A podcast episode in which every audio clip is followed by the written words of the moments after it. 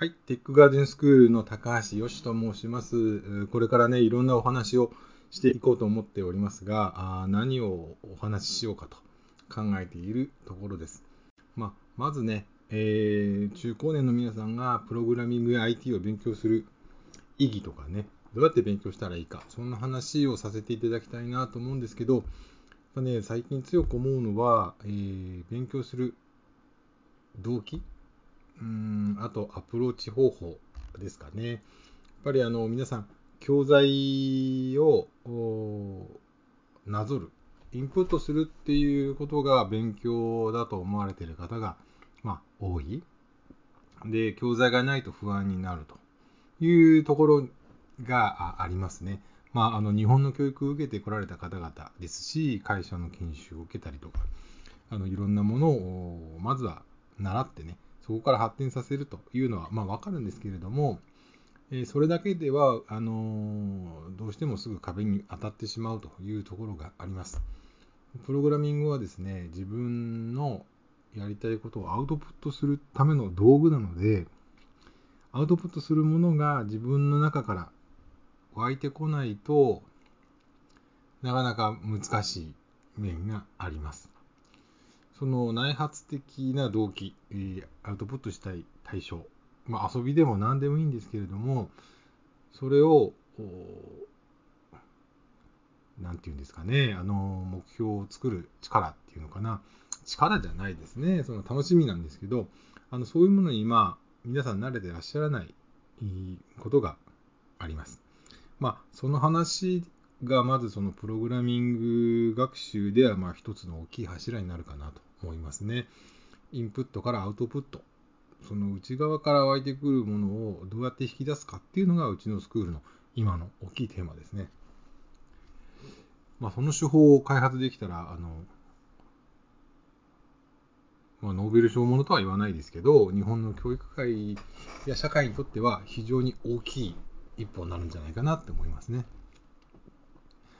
で、もう一つ思うのは、あの、お金を稼ぐっていうことですね。あの、今、あの、うちのスクールは在宅で稼ぐ中高年のためのプログラミング教室というキャッチコピーでやってますけれども、ちょっと前はですね、えー、好きで稼ぐ中高年のためのプログラミング教室、好きで稼ぐっていう言葉を使ってました。で今も使ってます。で、話それますけれども、うちのスクールの理念は2つあります。作りたいものを作りながら学ぶ。これ先ほど冒頭に述べた話です。もう一つは好きで稼ぐ。その自分の好きなことを仕事にして、えー、それで、え、独立していく。生計を立てていく。まあ、日々をですね、充実させていく生き方を、え、する時代なんじゃないかということで、好きで稼ぐという、え言葉が理念のうちの一つなんですが、今ね、あのえコロナの影響で在宅で働くということが注目されています。まあ、コロナはあくまできっかけでしかないんですけれども、そのまあ、在宅で稼ぐっていうのは、まあ、つまりですね、会社に行って、その9時から5時までいることよりも、場所はどこでもいいから、えー、ここもアウトプットですけど、アウトプットを出す。まあ、ジョブ型とか言いますけれども、えー、まあ、業務委託型になっていくんでしょうね。その時間じゃなくて、時間と場所、9時から5時まであるオフィスにいるっていう価値から、時間や場所は関係ないけど、あるものを提出する、アウトプットするっていうところに価値観が移動している。そのスタイルの象徴が在宅での働くっていうことなんじゃないかなと思いますね。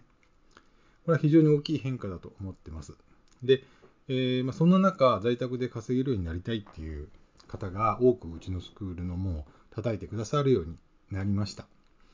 でただ、ま、どうすればいいのっていうところ、まだまだ、あのー、考えていかなきゃいけないんですけれども、まあ、一つね、あのメンタルブロックとも言えるようなことがあるのかなって思ってます。やっぱりね、皆さん、あの先ほどのインプット、教材がないと不安、その答えがないと不安っていうのと同じで、なんか失敗をしちゃいけないっていうふうに思ってらっしゃる失敗が怖い、恥ずかしい。で、まあ、例えばその、在宅で稼ぐ、例えばクラウドワークス何かで仕事を取るにあたって、最初はうまくいきっこないです。その、えー、10件応募して、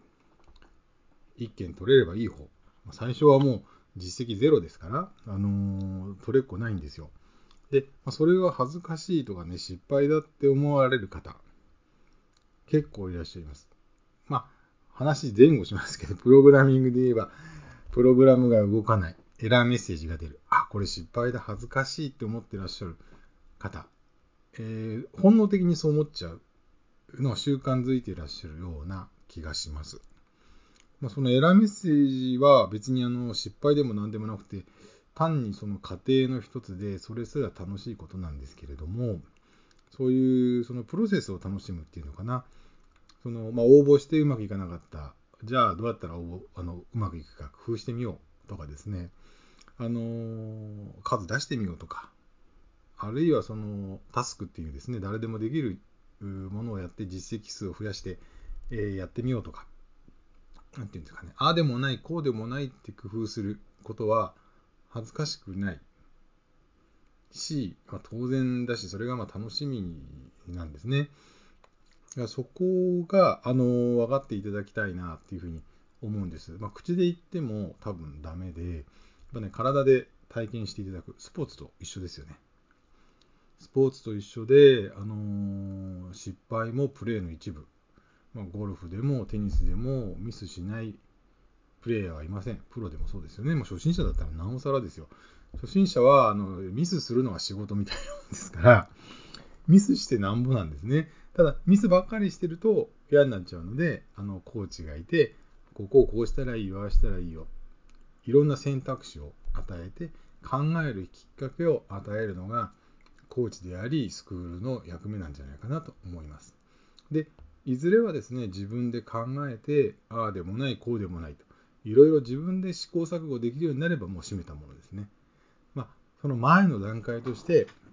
テニスやらゴルフやら、お金を稼ぐことやら、プラグイングやらですね、そのこと自体を好きになっていただくっていうことがもう、えー、最大の目的ですね。まあ、スクール、それから教える側としてはですね、プログラミングやお金を稼ぐことが好きになっていただければ、もうそれはもうゴールを達成したも同じだろうというふうに思っています。はい。今日はこの辺りにしておきます。またお話しします。失礼します。